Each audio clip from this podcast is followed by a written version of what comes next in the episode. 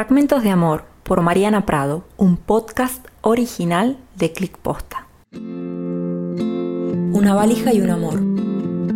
Había demoras y cancelaciones en los vuelos. Yo estaba con mi valija esperando en el aeropuerto cuando simplemente lo vi. Diez años después nos volvimos a encontrar. Estábamos distintos, pero seguíamos siendo los mismos. Yo cargaba una valija repleta de esperanzas, con pocas certezas y vacías de palabras. Él, del otro lado del mostrador, llevaba un uniforme de una empresa aérea internacional con la cual emprendería el viaje de mis sueños, los sueños que me habían quedado sin él.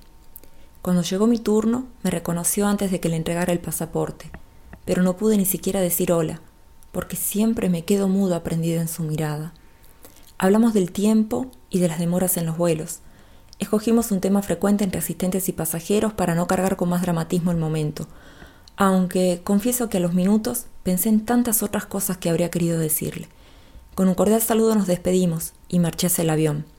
Desde la ventanilla lo observaba y pensaba que, aunque nuestra historia parezca lejana, hay sentimientos que aún permanecen en mí, guardados en una maleta que estuvo por mucho tiempo olvidada en el ropero, pero que uno recuerda perfectamente que está allí. El avión empezó a ascender, y de a poco el pasado iba quedando nuevamente atrás, más de diez mil kilómetros atrás.